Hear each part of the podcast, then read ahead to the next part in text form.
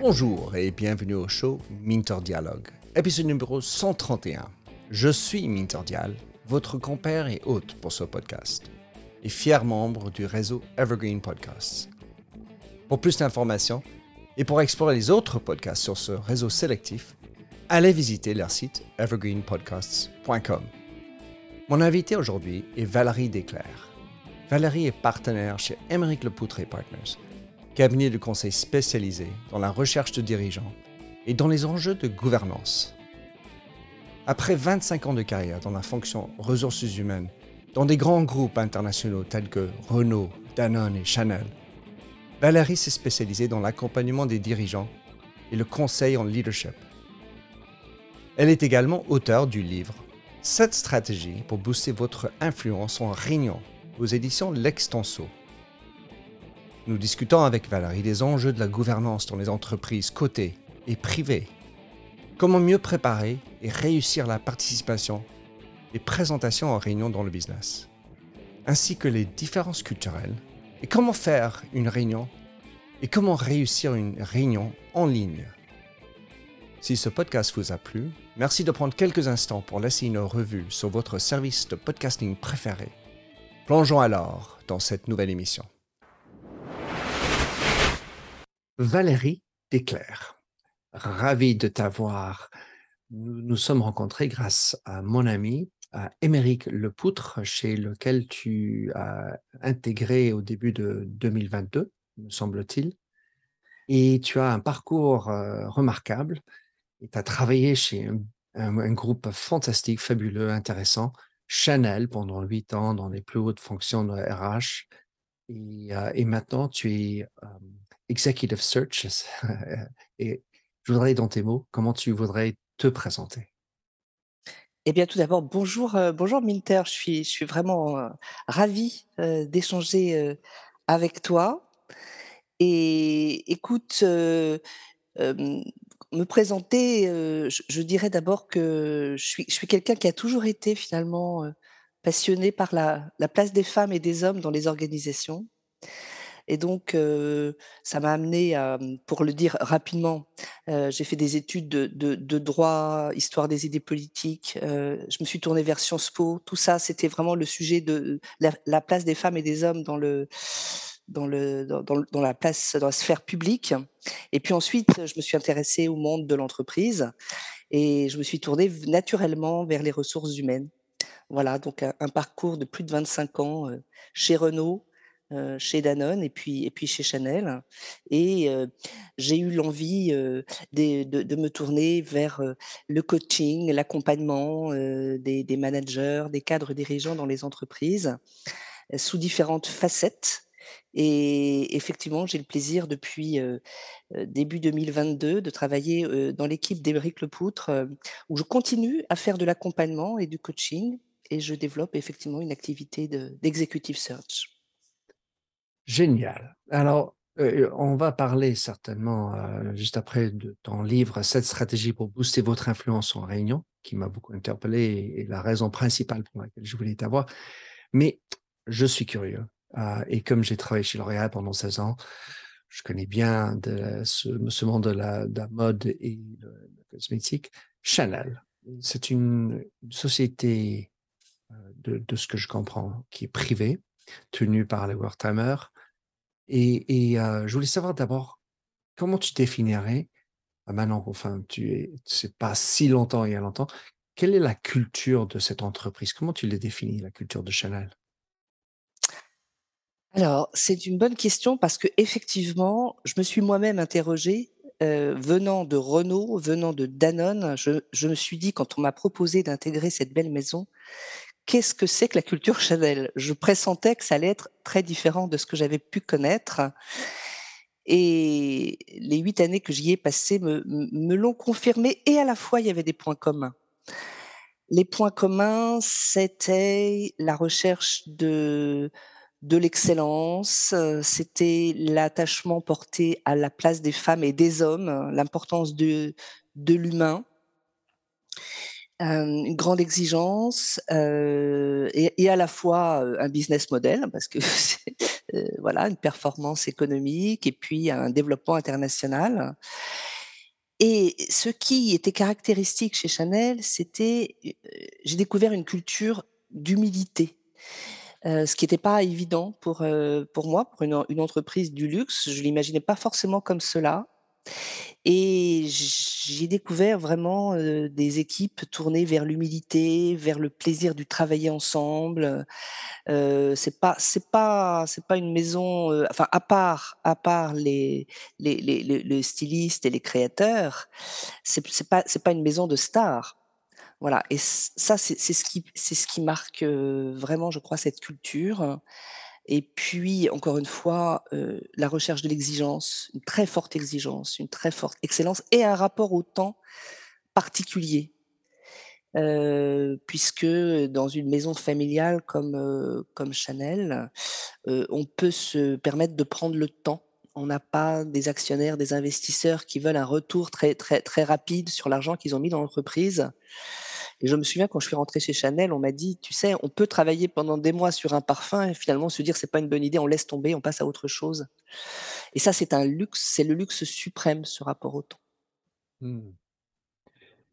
En tant que RH, dans ce cas-là, dans la quête de de personnes qui conviennent à ce genre de culture, exigence, le temps et et l'humilité, comment est-ce que tu et vous, heu, allez chercher des gens qui correspondaient à ces valeurs ou ces idées? Parce qu'afficher l'humilité, comment est-ce que pourrez-vous décrire? Je suis humble, ben, montrez-moi. Beh, évidemment, alors ça c'est ça c'est tout le talent des des à la fois des chasseurs de tête et puis et puis et puis des la fonction RH, c'est d'aller détecter cela. Parce que c'est vrai quand on reçoit quelqu'un, heu, qui a un beau un beau background, des belles réalisations, des belles success stories, c'est une chose, mais est-ce que ça va matcher avec la culture de en l'occurrence de Chanel? C'est autre chose. Il y a des résultats, il y a la façon d'obtenir les résultats qui est aussi aussi importante et donc heu, tout simplement, heu, j'ai envie de dire c'est la conversation. Moi je crois beaucoup qu'un je crois qu'un entretien de recrutement finalement c'est rien d'autre qu'une belle conversation, profonde et authentique où on va aller chercher les choses et la qualité de l'écoute, par exemple, c'est quelque chose de très important. Quelqu'un qui va savoir écouter son interlocuteur, qui va pas, être préoccupé par briller, par occuper l'espace, qui va savoir, laisser la la place aux questions, heu, la façon dont il va raconter aussi ses success stories, la place, heu, qui est faite à l'équipe, ça se sent, heu, ça ça se sent véritablement. C'est-à-dire que quelqu'un qui va parler, qui va dire: «Je, je, je», sans mettre en avant, en quoi le collectif lui a permis d'atteindre ces résultats, c'est pas de bon augure. Alors après, entendons-nous, je suis pas en train de dire qu'il faut pas dire: «Je» et c'est un conseil que de je donne en Oui, tant parce que que je suis embauché. voilà et et c'est un conseil que je donne en tant que coach, heu, parfois il y a des personnes qui s'effacent, qui disent le «on» ou au contraire le «nous» et qui savent pas parler du «je» et je leur dis: «Bah oui, mais c'était quoi votre rôle à vous quand même? Comment est-ce que vous avez su instaurer la confiance, donner le sens? C'est quoi votre votre valeur ajoutée à vous?» heu, voilà, donc c'est un c'est un équilibre subtil. Mais effectivement, heu, voilà, je crois que les entretiens, heu, au démarrage, heu, dans un processus de recrutement sont vraiment des moments, des espaces où on peut, aller aller chercher, ce qui va nous conforter par rapport à les aux valeurs que j'ai exprimées.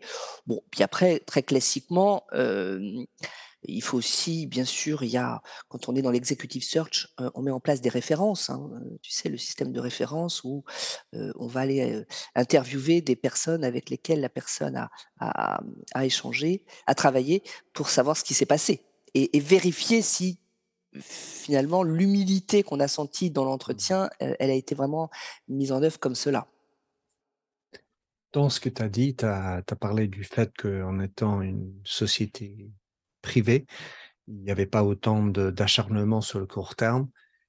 dans, la manière de la gouvernance. Y a-t-il d'autres choses qui, qui sont arrivées par rapport à une société privée que tu, tu regardes de manière positive ou négative par rapport à d'autres qui sont dans le même secteur, qui sont publics, pub, côté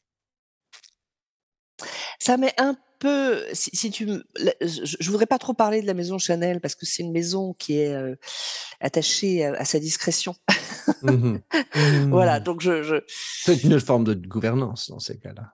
Euh, je, je, dirais euh, ce qui, ce, qui, ce qui est très intéressant à noter, c'est la place qui est donnée aussi la confiance, la place à la confiance. C'est-à-dire que finalement, à tous les, tous les niveaux de l'entreprise, on peut faire bouger les choses. La, gouvernance, c'est une chose, mais la gouvernance, elle n'a de prix que si elle est ouverte aussi à l'expression du plus grand nombre. Et que tout le monde peut avoir des bonnes idées pour, euh, pour faire fructifier l'activité. Euh, que, que, ce soit dans une boutique, le stockiste, le caissier, le vendeur, la directrice de boutique, par exemple. C'est pas uniquement voilà les, les, les, les, grands dirigeants qui peuvent, qui peuvent avoir des idées. Euh, ça, ça c'est une spécificité, je trouve, qui est très, très intéressante. Et, et finalement, quand je regarde euh, rétrospectivement, quand j'étais chez Renault, où j'ai passé 17 ans, déjà, il y avait un système qui euh, favorisait l'expression des idées par euh, à tous les niveaux de, de, de l'entreprise. On appelait ça le système des suggestions. Ça, ça nous était venu de, de Toyota. Euh, et mmh les, les, opérateurs avaient la possibilité d'émettre euh, des, des, des, des, idées qui, qui, derrière pouvaient fructifier. Euh, voilà, c'était c'est intéressant et chez Danone, c'était c'était le cas aussi. Donc, j'ai envie de dire, c'est la caractéristique de toutes les entreprises, me semble-t-il, euh, qui euh, qui valorisent les femmes et les hommes et qui et, mmh, un système de gouvernance avec la plus grande ouverture. Mmh. Alors, parlons plus largement quand on est sur le recrutement le, la capacité de trouver une adéquation entre le profil et, et le poste, euh, le, la personnalité et la culture. Aujourd'hui, on parle beaucoup de, du besoin de sens. Quel est le sens de cette entreprise? Euh, Et je voudrais juste, de manière ouverte et, et sur l'ensemble des, des, industries dans lesquelles tu travailles, combien le, la notion de sens est évoquée et est-ce mmh. que c'est quelque chose où qui est encore très confus ou diffuse ou, euh, ou peut-être euh, pas du tout parlé Alors, c'est pas confus du tout. Pour moi, ça me paraît très clair. Et encore une fois, je mesure la chance que, que, que j'ai eue. Bon, après, est-ce que c'est une chance? Est-ce que j'ai saisi des opportunités? C'est On peut en parler ça pourrait faire l'objet d'un talk à part, mais euh, est-ce que la chance existe? Mais en l'occurrence, sur mon chemin, euh, les entreprises dans lesquelles euh, j'ai évolué, effectivement, le sens et la l'attachement à la marque, c'était fondamental. On, disait chez Renault, je ne sais plus si on le dit aujourd'hui, qu'on avait le losange à la place du cœur pour dire. et, et, je me souviens, euh, j'ai eu l'occasion de visiter une fonderie, la fonderie du Poitou. Je crois malheureusement qu'elle a peut-être fermé son activité, mais à l'époque, ça marchait beaucoup, euh, ça marchait très bien, et je, je, c'était très éprouvant les conditions de travail dans une fonderie. Tu, tu imagines, euh, mmh. Minter, il fait évidemment très chaud, euh, c'est des conditions de travail qui peuvent paraître quand même assez épouvantables.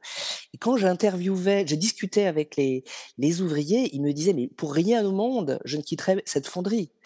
Euh, j'y suis rentrée à 16 ans en apprentissage euh, c'est ma vie, c'est ma. Je suis fière de mon métier, je suis fondeur, je suis fière de mon métier, et grâce à moi, euh, on fait des on fait des voitures.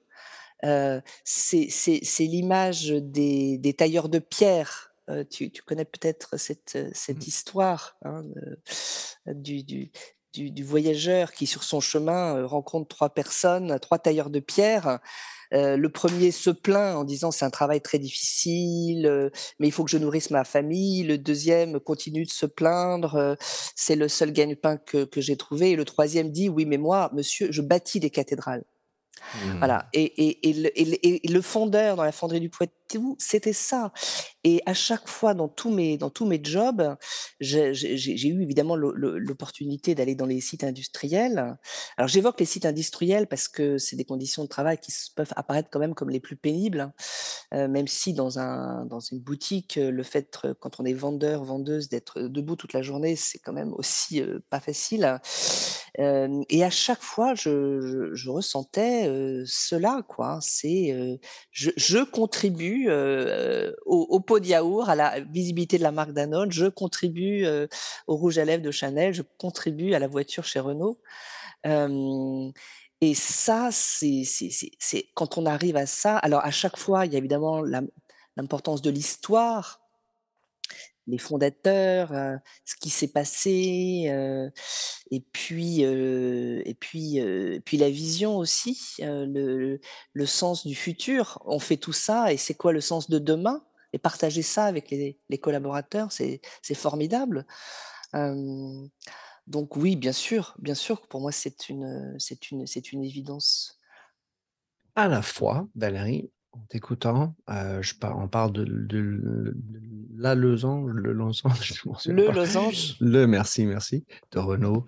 Heu, mon père qui a travaillé chez Peugeot, heu et Ford, heu et puis quand quand on regarde le sens d'un rouge à lèvres ou le sens d'un d'une voiture, on on est vite pris par, le produit. Ah c'est un très beau produit, c'est magnifique, ça marche très bien. Heu, ou bien, comme tu disais, l'histoire de la marque. Alors j'adore, c'est une jolie marque, heu heu, il y a une fierté de d'appartenir à cette marque Mmh. parce que quand je j'énonce le nom, tout le monde dit: «Oh là là, Minter, tu travailles, chez eux? Mmh. Waouh!» Mmh. En revanche, pour moi, ça ne correspond pas à à un sens plus plus grand. Donc c'est pour ça que je pose la question. Ah oui, Comment alors je que voudrais que quel est le Quelle quel est la part, le vrai sens? quel est quel est le sens, heu, le le sens plus grand? Là, on arrive sur des ou la cathédrale, comme tu dis. on est on est sur des sujets, heu, un peu un peu de philosophie, mais finalement, c'est à chaque fois, c'est le construire ensemble. C'est le parce que fi finalement, heu, construire tout seul quelque chose dans son coin, ça peut ça peut donner du sens, hein, on connaît, on tous, hein, des artisans, des success stories individuelles. Le boulanger, bah, il est tout seul, il fait sa baguette et et le sens, pour lui, c'est, heu heu, que ses clients, ils soient contents tous les matins de venir chercher des croissants parce que ça voilà, c'est ça sent bon, parce qu'il y a il y a une relation, heu, qui est établie, parce qu'on demande des nouvelles des enfants, parce que parce que c'est la vie quoi, c'est vivant, voilà, donc ça c'est ça c'est c'est c'est le sens et la fierté du boulanger, c'est de voir le sourire de son client, je Mmh. je je me dis finalement. Mmh et de bien le nourrir.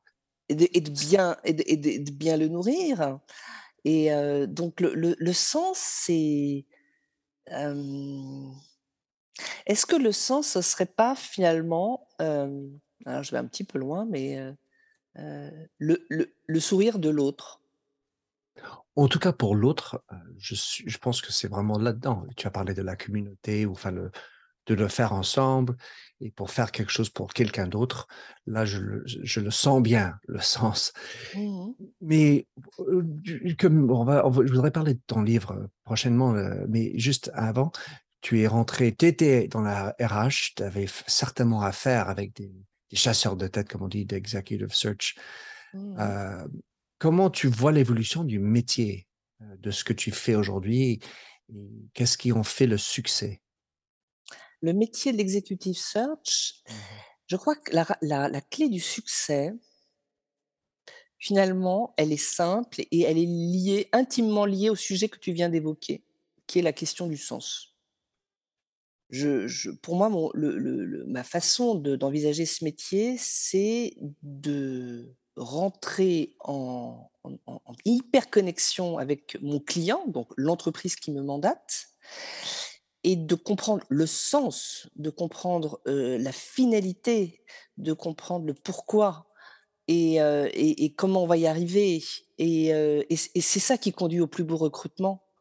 Je recrute un directeur du marketing, je recrute un un directeur financier, c'est au service de quoi? Et je vais recruter la bonne personne si si j'ai saisi, la finalité, si j'ai saisi le sens, si j'ai saisi le où va où va cette entreprise, de quoi elle a besoin et mon job, c'est de l'aider à trouver la personne qui va le perfect le perfect match en fait, hein, avec, avec ce sens, avec cette vision, avec cette exigence. Je crois que c'est un métier qui a un bel avenir devant lui parce que alors on on dit beaucoup aujourd'hui avec LinkedIn, les réseaux sociaux, heu, finalement, il y a même des sociétés qui développent des algorithmes, pour, heu, pa réaliser le perfect match. J'y crois un peu, mais pas totalement. Ça aide dans le sourcing, ça aide à oui, effectivement, je recherche un directeur une directrice marketing internationale qui a fait de l'industrie. Ça va m'aider à voilà, avoir un panel, qui va bien refléter le marché pour oublier personne. Mais c'est pas les algorithmes qui, au bout du bout, vont me dire: «Tiens, cette personne, elle va elle-même être heureuse dans l'entreprise, Hem, l'alignement entre les talents, entre les valeurs, entre le sens, ça c'est des choses il faut l'humain pour, heu, pour trouver ça et le confirmer. Voilà, L'algorithme ne le fera pas. voilà, l'algorithme ne ne le fera pas. Heu, moins qu'on puisse dire. Alors, maintenant on va parler de ton livre. «7 stratégies pour booster votre influence en réunion» aux éditions L'Extinso, qui est paru en 2018, Fin fin de 2018. Mmh. 2018.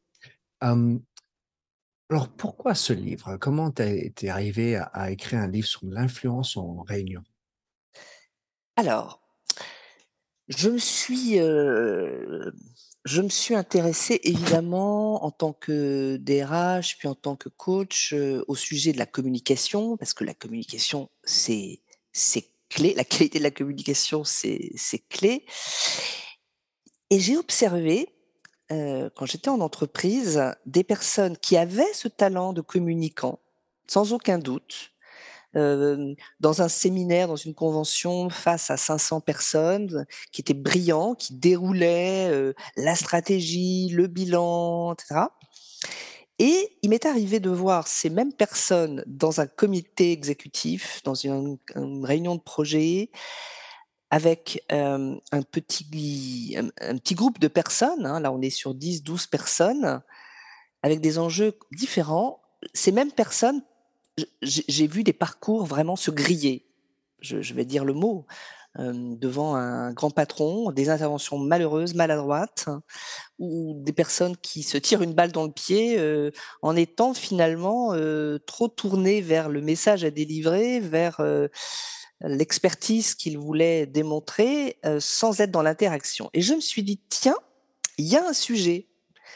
Il y a un sujet qui est pas forcément souvent, hem, appréhendé, exploré, exploité, heu, dans les programmes de formation, dans les programmes managériaux» et heu, je me souviens donc j'ai commencé à m'intéresser comme cela.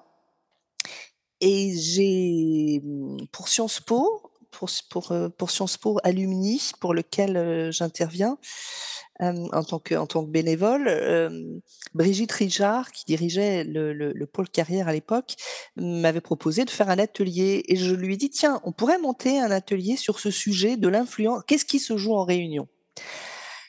Et voilà, donc j'ai monté un atelier pendant qui a duré qui durait une demi-journée avec des jeux de rôle, quelque chose d'assez interactif. Et quand j'ai préparé cet atelier, bien évidemment, j'ai essayé de lire tout ce que je pouvais trouver sur le sujet. Et là, je me suis rendu compte que finalement, il n'y avait pas il y avait pas d'ouvrage dédié. Mmh. Alors, on trouve beaucoup de livres et de plus en plus, c'est un sujet à la mode, sur l'art oratoire, comment la prise de parole en public.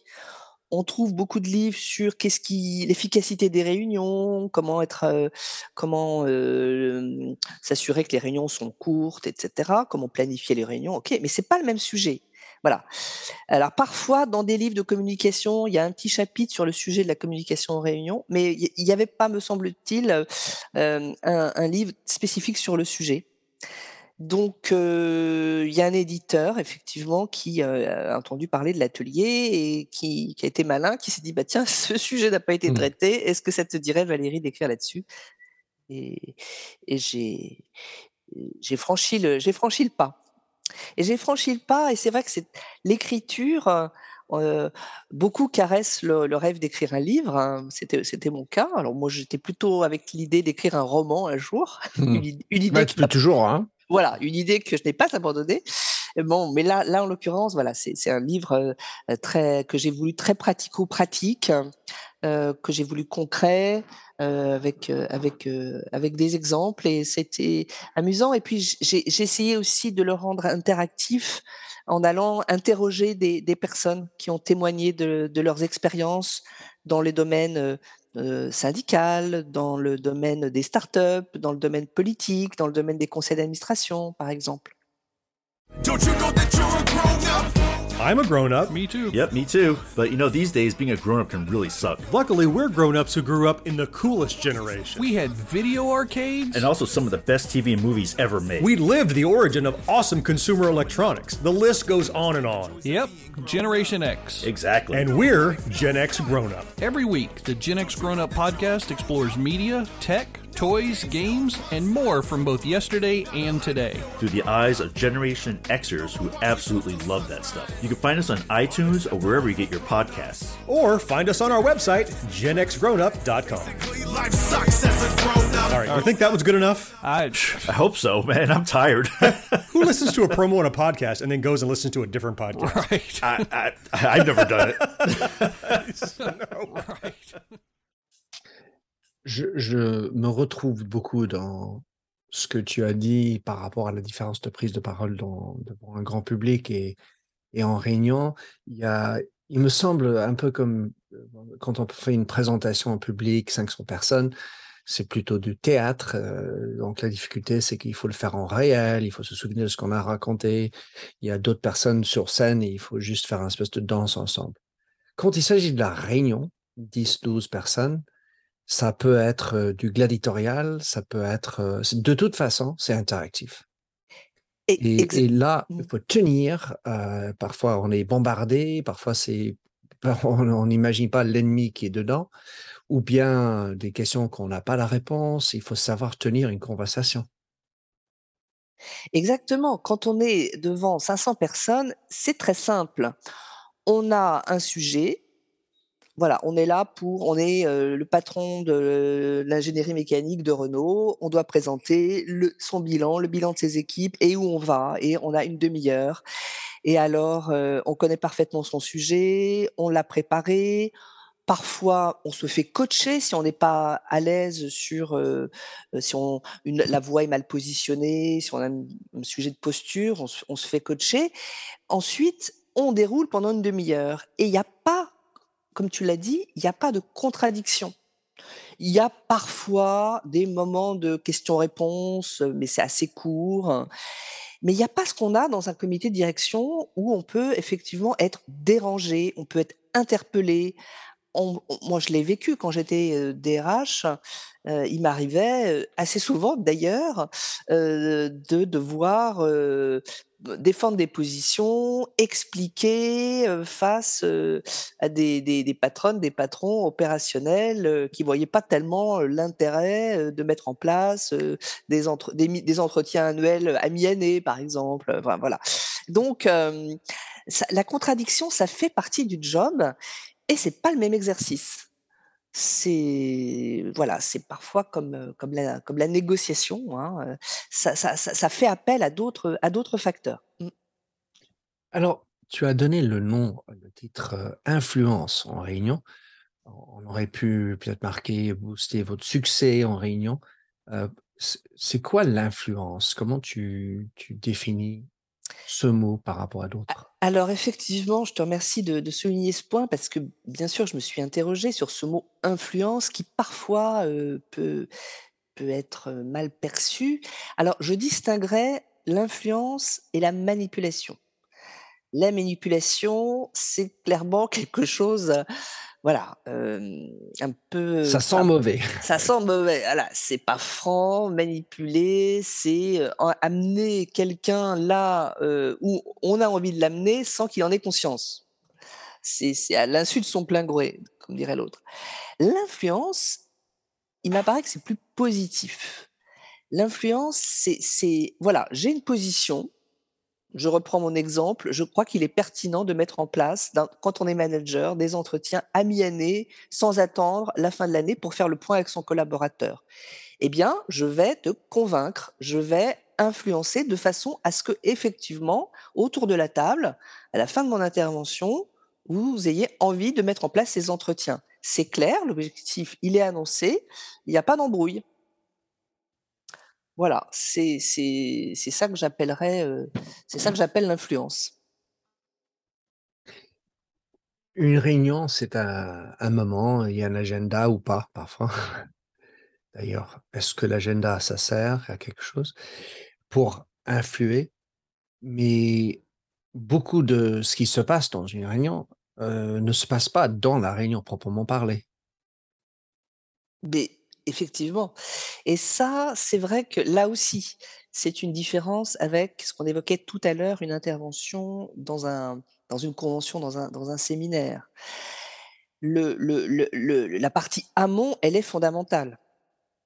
C'est-à-dire qu'il faut positionner les, acteurs, il faut faire la cartographie de ses interlocuteurs, se dire tiens là cette réunion il faut absolument je vais présenter un plan marketing euh, je suis convaincu que c'est la bonne chose à faire je veux obtenir du directeur financier les moyens financiers de le faire je veux obtenir du DRH les moyens les embauches pour le faire etc etc et ça euh, si on prend les gens à froid ça va pas forcément fonctionner.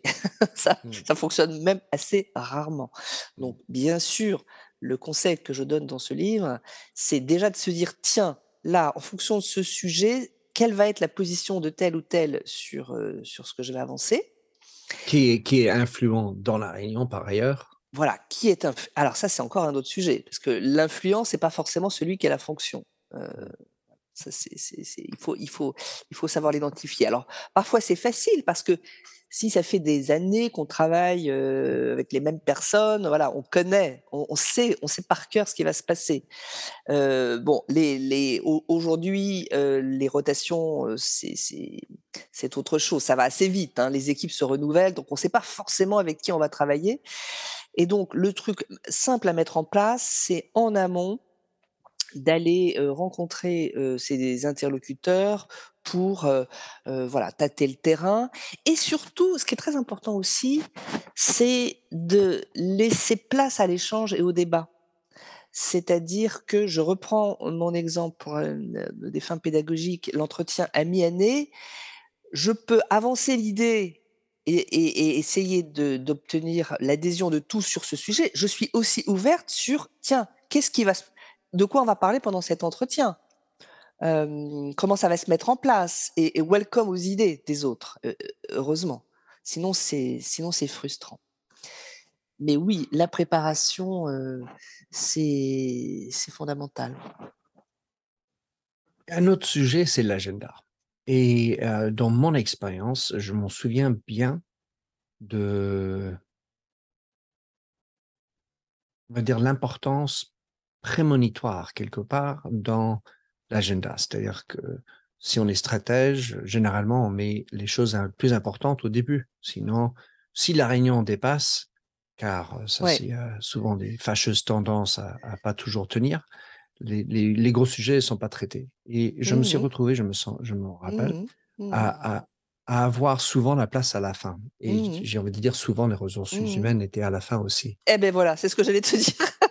Et Comment faire? Alors moi j'avais trouvé la parade parce qu'effectivement j'avais constaté que on commençait toujours par les points business, les résultats des quand j'étais DRH euh, euh, Europe, euh, on, commençait par les points des différents pays. il y avait un sujet marketing, le il y avait un sujet finance, ah, voilà, voilà, voilà. Et puis tiens, allez, on va parler des talents, on en est où des recrutements, etc. Et c'était toujours à la fin. Et effectivement, ça, c'est pas que ça passait à la trappe, mais alors que j'avais prévu 10 minutes, je me retrouvais avec 2 minutes, et bien sûr c'était frustrant, et bien sûr euh, ça se passait pas comme j'avais envie que ça se passe. Donc, ce que j'avais trouvé comme parade, eh bien, j'ai j'avais échangé avec l'assistante, heu, de la directrice générale qui préparait, cet ordre du jour et je voilà, à chaque fois, si j'avais un sujet RH important, eh bien, je suggérais qu'il soit placé plutôt au milieu de l'agenda. Enfin voilà, c'est un exemple, hein, mais il faut pas subir, il faut jamais subir, il faut jamais se victimiser. Et donc si on a l'impression qu'on est sur un strapontin, si on a l'impression qu'on est toujours d'abord, il y a pas de hasard, hein. c'est de se dire: «Tiens, qu'est-ce qui fait que Mmh. mes sujets passent toujours à la fin?» voilà, donc ça, à un moment donné, il faut aussi en discuter, avec qui de qui il faut, qui de droit. Mais voilà, un ordre du jour et bah, ça se modifie. En tout cas, il faut en parler. Mmh. Heu, tu as souvent évoqué les femmes et les hommes, surtout quand tu parlais de Chanel. Heu, je me demandais à combien, heu, le fait d'être une femme par rapport à un homme, souvent dans des comités qui sont en majorité hommes, heu, en tout cas ce qui était mon expérience et et j'imagine encore pas mal l'expérience sur les les grands boards, heu, malgré les les besoins et envies d'avoir de Mmh. l'unicité. Mmh. Qu'est qu'est-ce qui quelle est la nuance à apporter par rapport à un un conseil pour une femme par rapport à un homme? Y a-t-il place pour en avoir une différence de la manière? Alors Minter, je te remercie d'aborder ce sujet qui m'est cher, bien sûr, parce que on ne peut être insensible aujourd'hui, hem, à la place, heu, des femmes dans les dans les dans les instances. Hem, j'ai eu le plaisir d'animer il y a quelques années une table ronde, sur le thème, «Le leadership a-t-il encore un genre?» D'ailleurs pour celles et ceux que ça intéresse, heu, c'est un une table ronde qui a été enregistrée qu'on peut retrouver sur ma page LinkedIn Je et vais le mettre alors dans les notes. volontiers et la conclusion, c'est que le le le le leadership, heu, non, le leadership n'a plus de n'a pas de genre. Ce qui est sûr, c'est que le moule du pouvoir, il est historiquement masculin. Pour des raisons historiques, évidemment, pour des raisons, d'évolution sociologique, sociétale, et donc il y a des entreprises encore maintenant où effectivement, ben, le le le le pouvoir, il est exercé plutôt par des hommes. Alors ça change et c'est bien et et ça veut dire que dans l'inconscient, dans les post enfin, inconscient plus ou moins d'ailleurs, mais dans les dans les postures, dans la façon de se comporter, on a pu connaître des certaines femmes qui, bah, devaient, se sentaient obligées de se comporter finalement, d'avoir les habits masculins du pouvoir dans dans une réunion, parce que c'était le le standard et j'observe que c'est de moins en moins le cas. C'est-à-dire que les les femmes en tailleur pantalon façon Sigourney Weaver des années 80, heu heu, chignon serré et cetera, c'est plus c'est de moins en moins le cas. Je trouve que voilà et la la voix aussi. La voix, c'est un c'est un marqueur.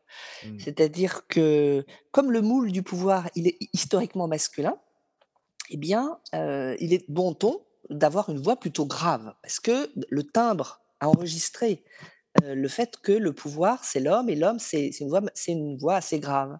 Alors, il y a des y a des femmes qui ont des voix graves naturellement, donc c'est facile et puis il y a des femmes qui ont des voix plutôt aiguës.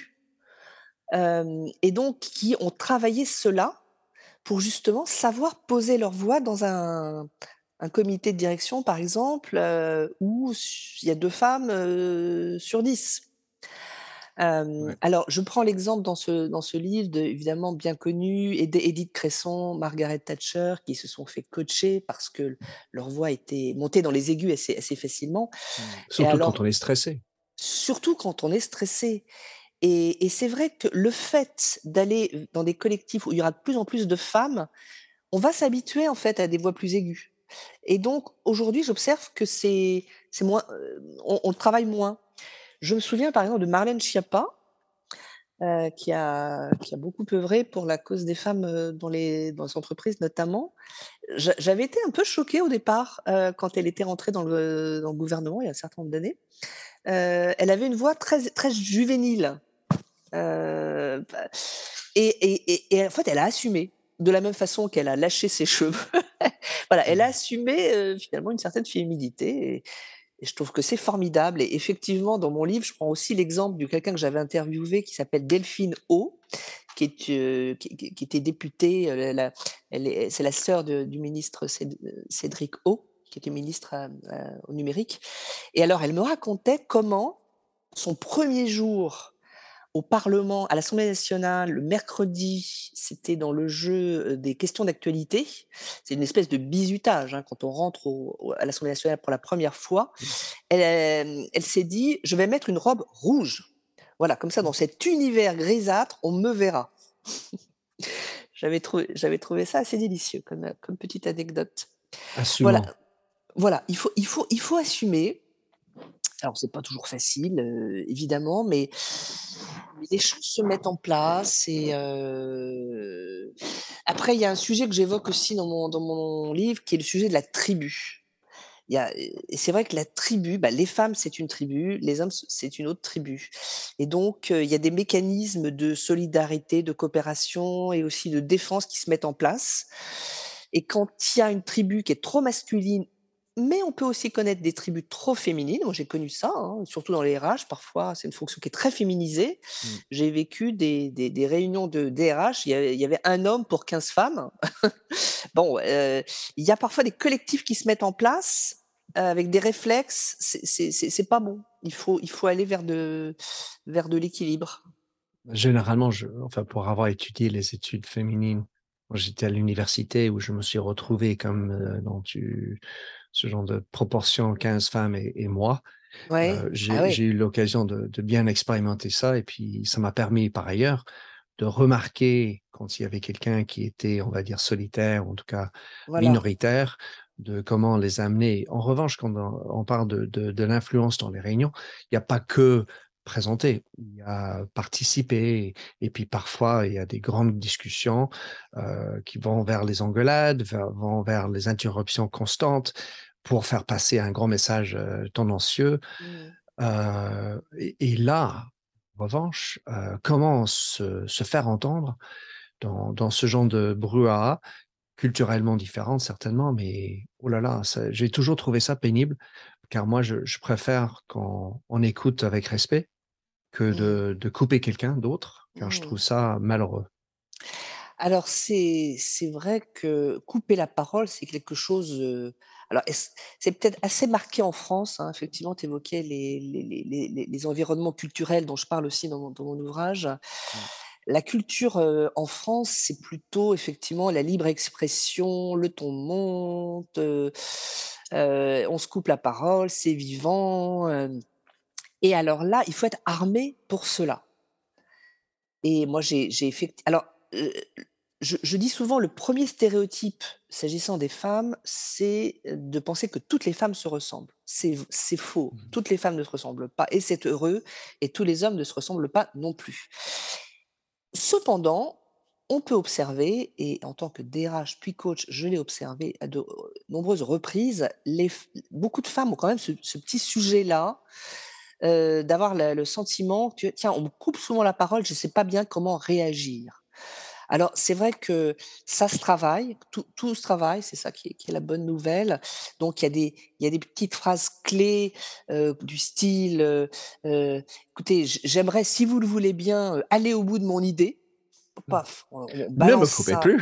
voilà, d'un ton très sec, je ou alors, «Je crois vous avoir écouté sans vous interrompre, j'aimerais que vous fassiez de même». Ou alors, heu heu: «Il ne faut pas participer à ce débat si ce que disent les autres ne vous intéresse pas». Bon, c'est des petites phrases comme ça qu'on peut avoir, heu, sous la main, qui sont efficaces et je crois d'ailleurs beaucoup aussi, à l'observation. Les débats politiques, c'est quelque chose de fabuleux.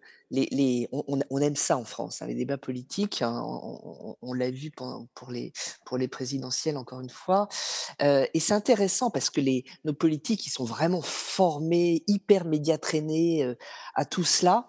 C'est intéressant de voir ces petites tactiques parce que bien sûr, heu heu, là on coupe la parole, je me souviens, c'était en 2007, les primaires les primaires de la droite, il y avait un parterre masculin et il y avait, Nathalie Kosciusko-Morizet qui était la seule Oui. femme et on avait comptabilisé le nombre de coupures de de par le nombre de fois où les hommes coupaient la parole, c'était prodigieux.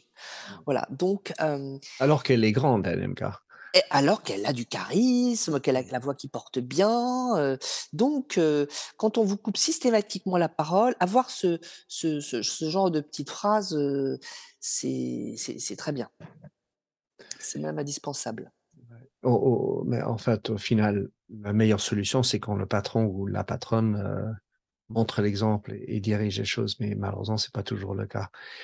Dans dans le temps qui nous reste, heu, y j'ai 2 autres sujets et hem, un, c'était par rapport à maintenant que nous avons fait passer, on va dire, en tout cas, je ne sais pas, mais la pandémie, où on a dû faire pas mal de Zoom et je me demandais comment est-ce que, heu, si tu avais à rajouter ça, heu, comment l'influence change quand on a des réunions en ligne, hein, ou en tout cas en mixte, heu, par rapport à en présence?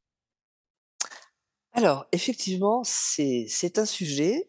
On avait on a vu des conseils d'administration, en Zoom, des COMEX et alors c'était quand même au départ, des grands moments de solitude, hein, parce qu'effectivement, il y avait quand même beaucoup de choses qui n'étaient pas maîtrisées.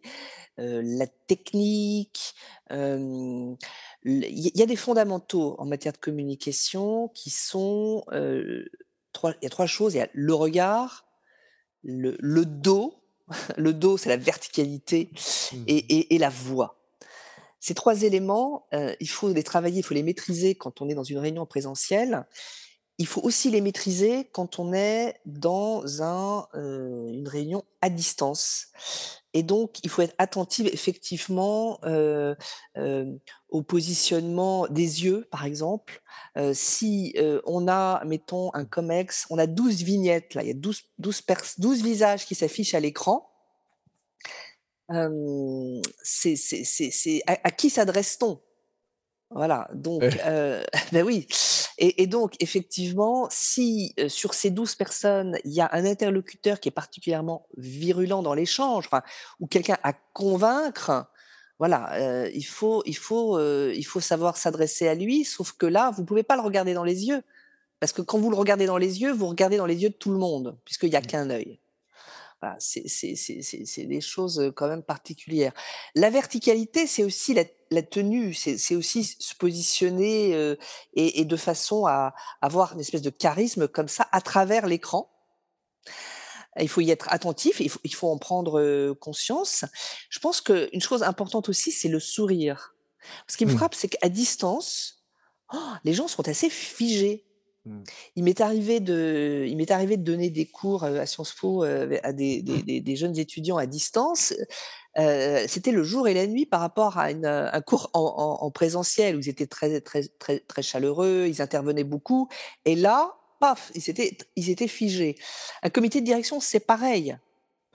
Alors qu'en fait, at attention, c'est pas parce que c'est à distance qu'on vous voit pas et donc le fait de s'obliger à ouvrir son visage, à éclairer son visage, à être dans la connexion avec l'autre, heu heu, en étant, heu, humain, enfin voilà, versus le digital, c'est important.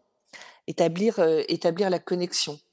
Et en fait, les différentes stratégies que j'ai décline dans mon livre, jouer collectif, créer du lien, donner l'envie de vous faire confiance, c'est des choses qui s'appliquent évidemment, évidemment à distance et enfin, dans le triptyque, il y avait la voix.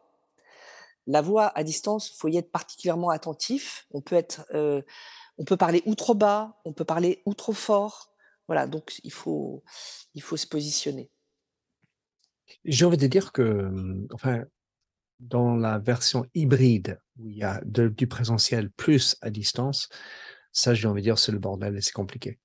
En tout cas, si on imagine que c'est juste en Zoom, en à distance, le travail en amont, de rechercher les gens, d'essayer de de sentir les gens, ce qui est beaucoup plus difficile à faire, heu, quand on est sur l'écran, parce qu'on voit pas les pieds en train de tapoter avec impatience, heu, Alors on ne les micro-signes Oui, C'est ça, les les les pieds qui tapotent, hein. ouais, Heu, c'est et beh, alors les micro-signes, ça se détecte.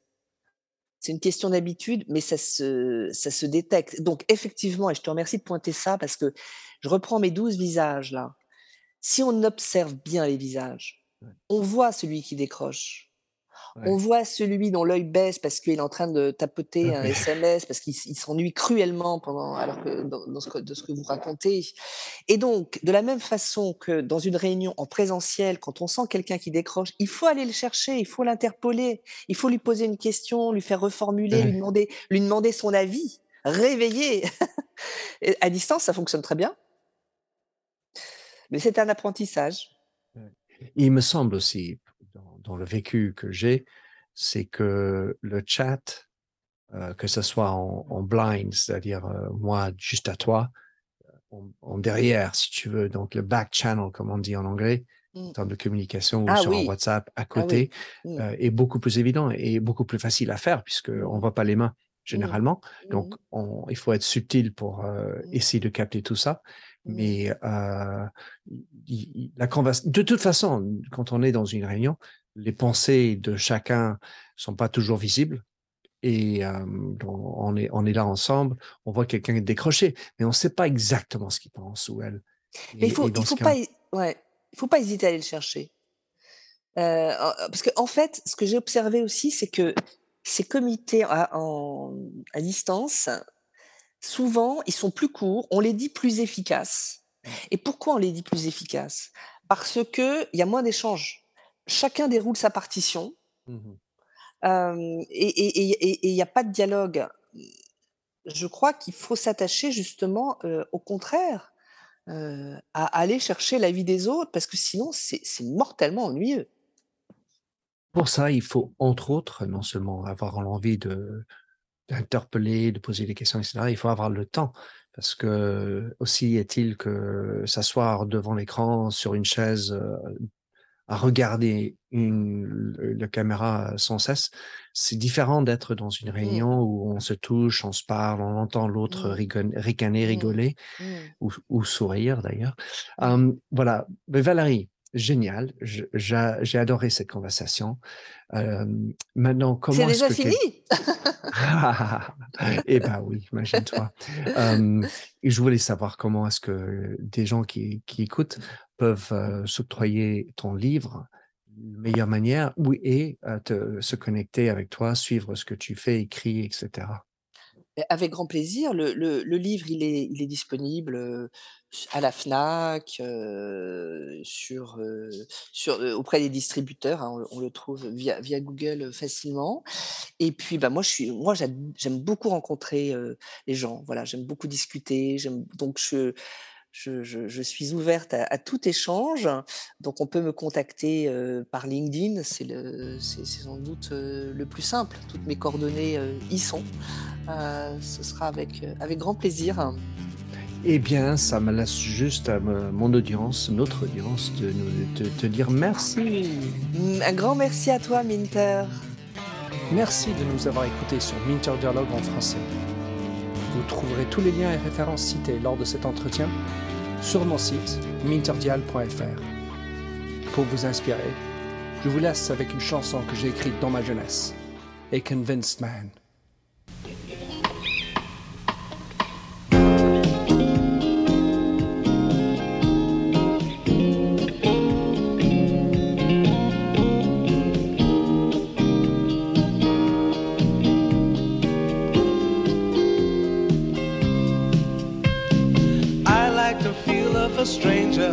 Tucked around me, precipitating the danger to feel free. Trust is the reason, still I won't tell the lie. I sit here passively, hope for your respect, anticipating the thrill of your intellect. Maybe I tell myself there's no use in me lying. I'm a convinced man building an urge. I'm a convinced man to live and die submerged. A convinced man in the arms of a woman. I'm a convinced man, challenge my fate. I'm a convinced man, convictions innate, a convinced man of a woman. Despise revenges and struggle with deceit. Live for the challenge so life's not incomplete. What's wrong with challenge? I know soon we all die. I like the feel of a stranger tucked around me, precipitating the danger free. Trust in my reason and let me show you why. I'm a convinced man practicing my lines. I'm a convinced man here in these confines. A convinced man in the arms of a woman. I'm a convinced man, bit to the test.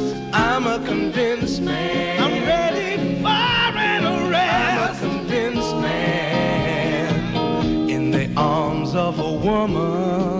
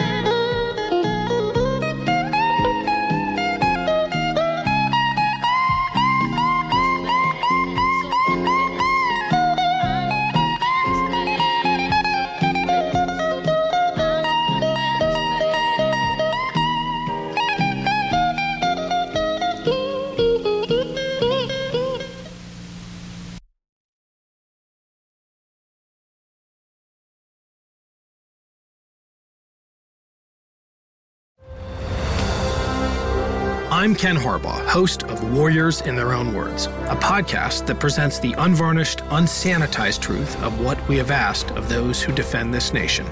As a country, we need these stories more than ever. Stories from Americans who have borne the battle, including 30 year old remastered interviews with veterans from World War I recounting their time in the trenches of Europe, and with veterans from World War II, Korea, Vietnam, and from our most recent conflicts in Iraq, Afghanistan, and other battlefields Americans may never have heard of. Hear their stories by listening to Warriors in Their Own Words wherever you find podcasts.